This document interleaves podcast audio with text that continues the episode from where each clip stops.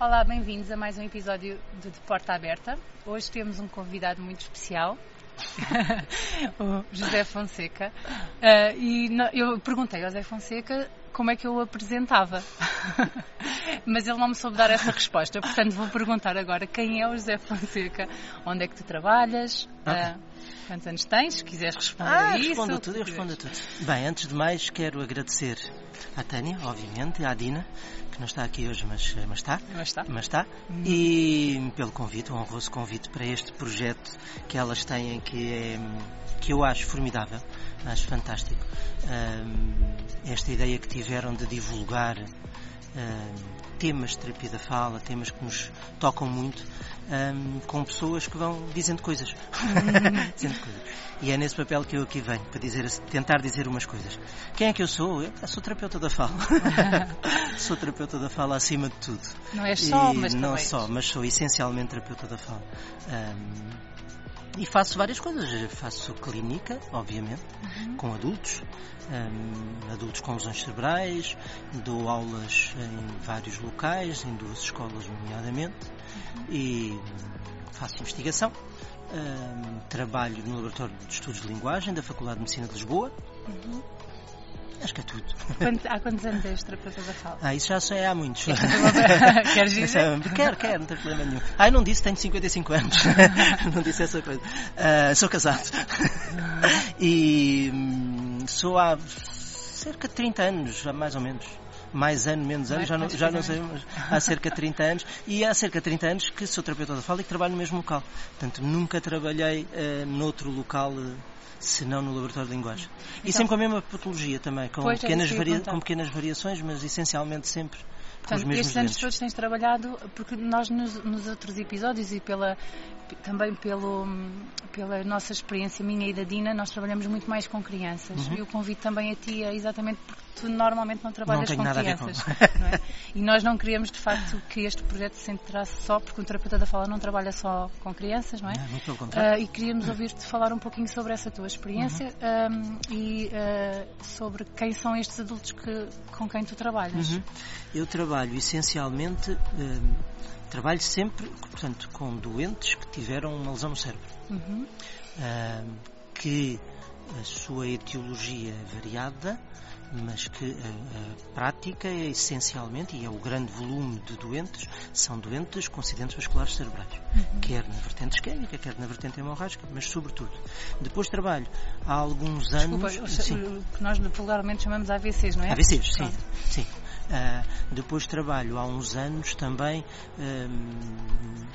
não tanto em terapêutica, em terapia da fala propriamente do ponto de vista de intervenção, mas de avaliação com doentes com tumores cerebrais um, ou com epilepsia e que são sujeitos a cirurgia. Uhum.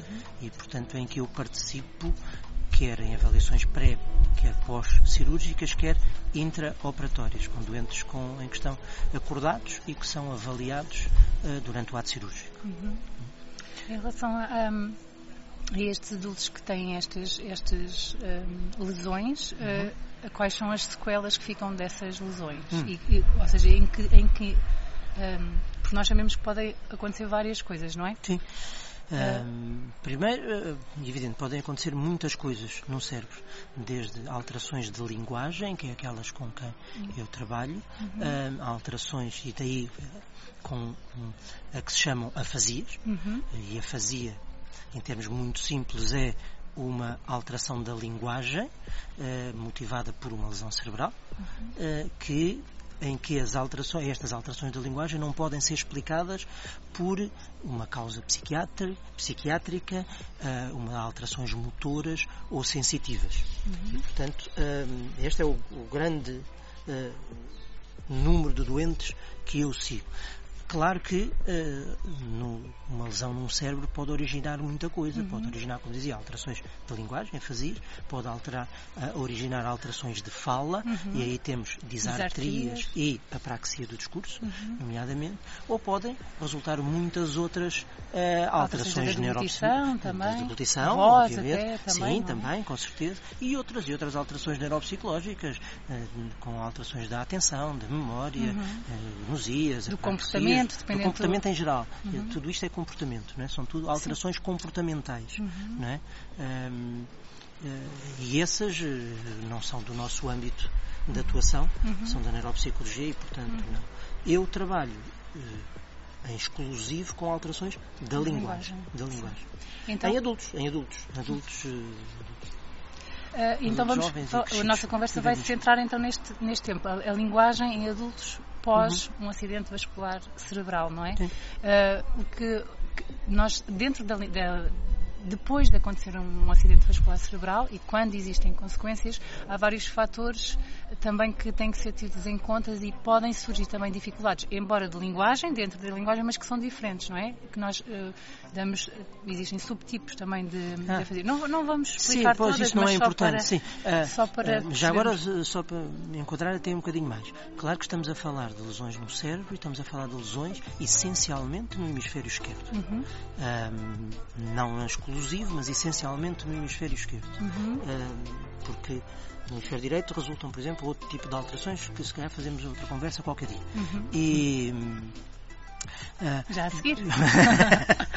e uh, agora, consoante a localização da lesão cerebral, e estamos, quando estamos a falar nestes subtipos de afasias, chamemos-lhe uhum. assim, estamos a falar do modo clássico, uhum. que são as afasias predominantemente corticais, uhum. que resultam de um, morte celular em determinada região do cérebro que foi que era vascularizada por uma determinada artéria ou um determinado ramo de uma determinada artéria, quase não na totalidade, mas na grande maioria, resultantes de alterações do fluxo da artéria cerebral média, esquerda, uhum. um, e que, consoante a dimensão da lesão e a sua localização, assim vamos ter manifestações de alterações da linguagem distintas. Uhum. Tu já falaste em duas coisas importantes, que é uhum. o tamanho da lesão localização da lesão são dois aspectos. São dois, são dois, dois fatores muito importantes. Uh, quer para a caracterização da afasia, uhum. quer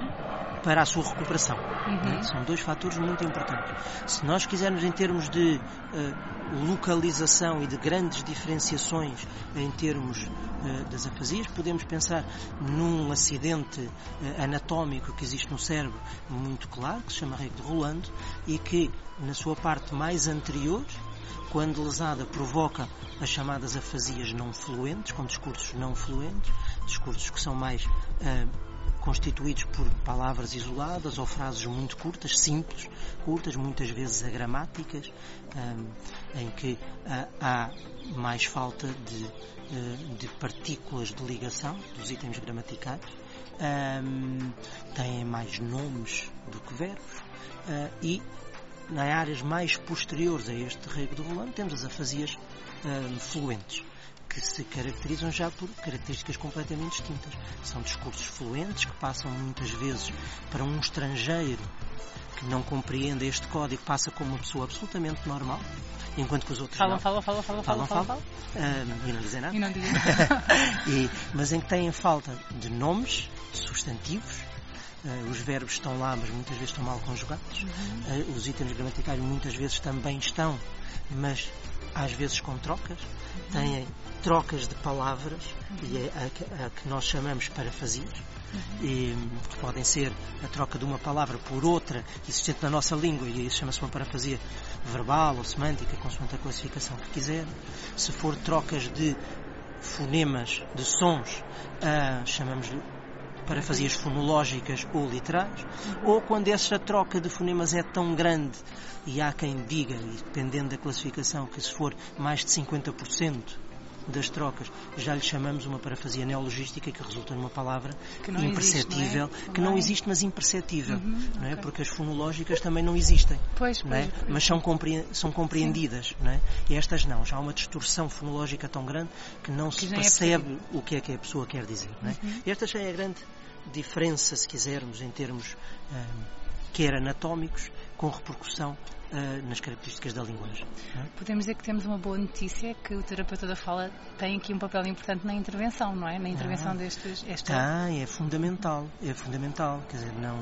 Uh, já lá, isto, isto, uh, por acaso é uma pergunta muito curiosa porque uh, não é assim tão claro há, tão, há, tão, há tanto tempo que o papel do terapeuta da fala é essencial nesta área, por acaso não é. Mas é uma preocupação de há muitos anos. Sim. Muitos anos. Uh, ao longo dos anos tem-se vindo a, a perceber que há variáveis que são importantes na recuperação. Uma delas começa logo por uma coisa que, que, é o próprio cérebro, o próprio organismo se encarrega de fazer sozinho, chamada recuperação espontânea. Uhum. E que se não fizermos nada, e o próprio cérebro encarrega-se de recuperar qualquer coisa. Uhum. Mas por si só não chega. Uhum. E portanto precisa de ajudas.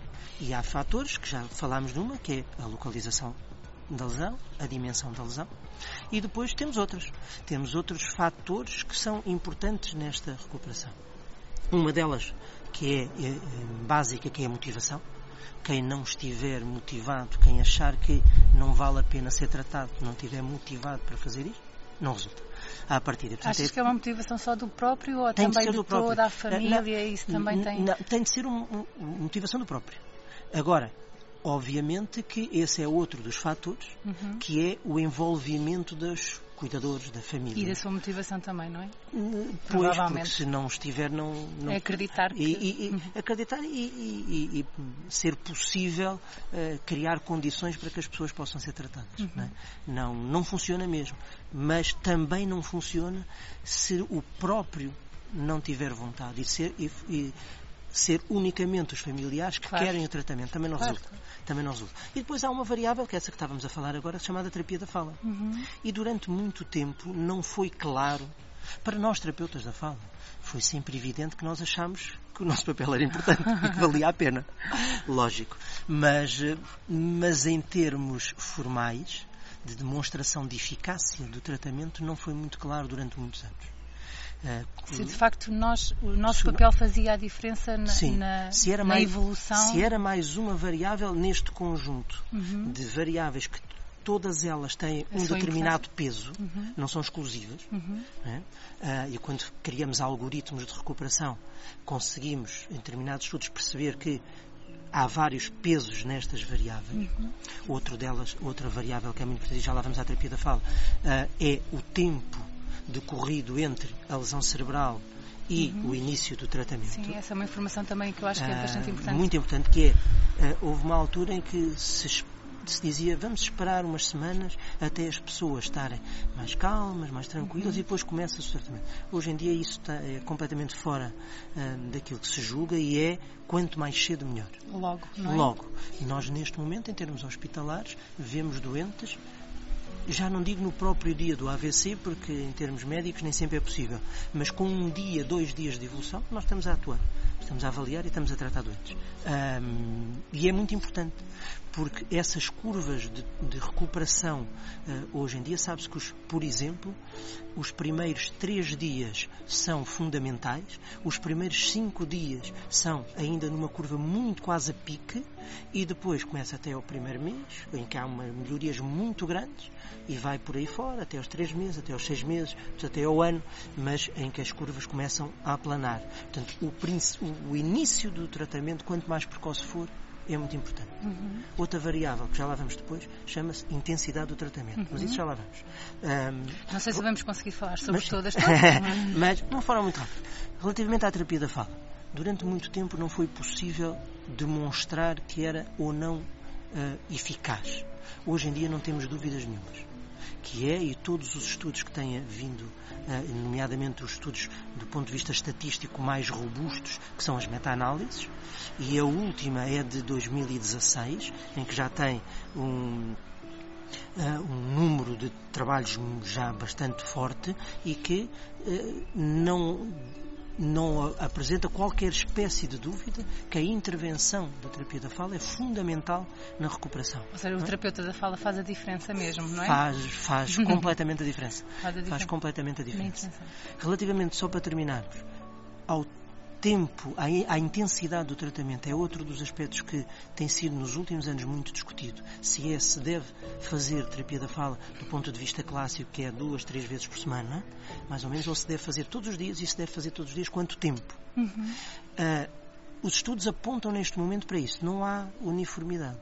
Nós, na equipa com, onde eu trabalho, já aqui há uns anos, uh, também quisemos saber isso e, e, fomos, fizemos um estudo uh, com a ajuda dos colegas de terapia da fala do Centro de Medicina de Reabilitação de Alcoitão, e os dois locais uh, fizemos um estudo de, uh, precisamente para estudar esta variável, a intensidade de tratamento. Então, pegámos em doentes em que os dividimos. Uns faziam terapia da fala tradicional, uhum. com duas vezes por semana, uma hora, uhum. uh, durante 50 semanas, e o outro grupo fazia 5 dias por semana, duas horas seguidas. Uhum. No total, 100 horas de tratamento cada um. Uhum. E aquilo que encontramos foi, na verdade, não encontramos diferença estatística que, que, que, viesse corroborar esta ideia da intensidade do tratamento ser melhor, mas muito provável, mas havia uma tendência estatística para isso. Ou seja, o que é que faltava? Se calhar um número maior de doentes, da amostra fosse maior isso daria diferença. No entanto, a diferença era grande, era visível. Não chegava a diferença estatística, mas ela tendia para isso. É claro que todos os estudos, e esta última meta-análise também aponta para isso, que é a intensidade do tratamento parece ser importante, mas há um, um aspecto que é muito importante, que é, também indica que não é para todos os doentes nem todos os doentes suportam, nem todos os familiares suportam, nem sempre há condições para que as pessoas possam fazer terapia assim. Pode ser contraproducente em alguns casos, se calhar, não é? Isso não direi. Não? contraproducente no sentido de que, que não, não vai ter o resultado. Se calhar não contraproducente porque não vai fazer o contrário, mas no sentido pois, em que não vai ter não, o resultado não é não haver o resultado, é não haver condições para que se possa fazer. Hum. É um doente que não tem capacidade porque se de for aguentar em termos de resistência, de cansaço, propriamente, mas também não só de ser possível uh, deslocar-se a grande maioria dos ah. doentes faz em ambulatório uhum. e, portanto, haver condições que se desloque para fazer tratamento, em termos financeiros, uhum. etc. Nem sempre é possível. Ah, sim, sim. Em, mas em termos de saúde, de condições físicas, também isso acontece. Uhum. Também é verdade. Mas quando possível, parece ser então vantajoso. Parece é? ser vantajoso. Ou seja, Pode-se iniciar... colmatar, deixa-me só dizer uma coisa, pode-se colmatar de uma maneira que é porque o que, o, o que esses estudos têm vindo a demonstrar é que fazer de forma intensiva, mas breve. Uhum. À volta de 12 semanas, e há meta-análises que apontam para isso, para 12 semanas. Uhum. Isto muito consegue-se colmatar de outra forma, que é fazer duas, três vezes por semana, quando é possível, mas fazer em num período de tempo muito mais alargado. E essa é a grande prática internacional. Uhum. É as pessoas fazerem terapia durante meses. Costuma-se dizer, quando um doente entra para tratamento, que não conte ter resultados visíveis numa é. semana nem num mês. Uhum. Tem ao fim de meses, às vezes anos em que as pessoas se mantêm em tratamento. Vamos ter de terminar, desculpa interromper-te, acho que continuavas a falar mais um bocadinho. Obrigada e até à próxima. Um prazer enorme.